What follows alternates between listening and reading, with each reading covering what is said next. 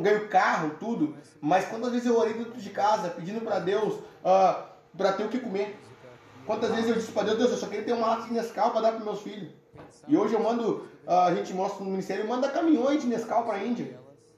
Então ele fala assim, ó, as pessoas que vieram comigo acreditaram no chamado, acreditaram no propósito, compraram a guerra.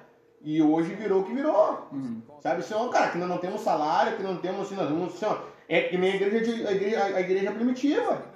Eles vendiam os, o, as casas, largavam tudo nos pés dos apóstolos. É, é tudo nosso.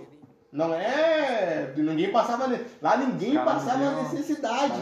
Junto, né, Sim, ninguém passava necessidade, porque o que é meu é teu. Uhum. Daqui a pouquinho tu não tem, não, mas eu tenho, então tu tem também. Uhum. Sabe, eu digo nesse sentido. Ah, eu não vou pro Felipe porque aqui eu ganhei 5 mil. Só que minha igreja tá fora do propósito de Deus. Uhum. Mas lá tá, tá dentro do propósito, lá não vou ganhar nada. Se eu quero ir pro propósito, eu vou lá, mesmo que eu não ganhe nada. Tem que querer, não, Deus vai suprir minha necessidade, cara. É, Deus, vai suprir, Deus vai suprir minha necessidade.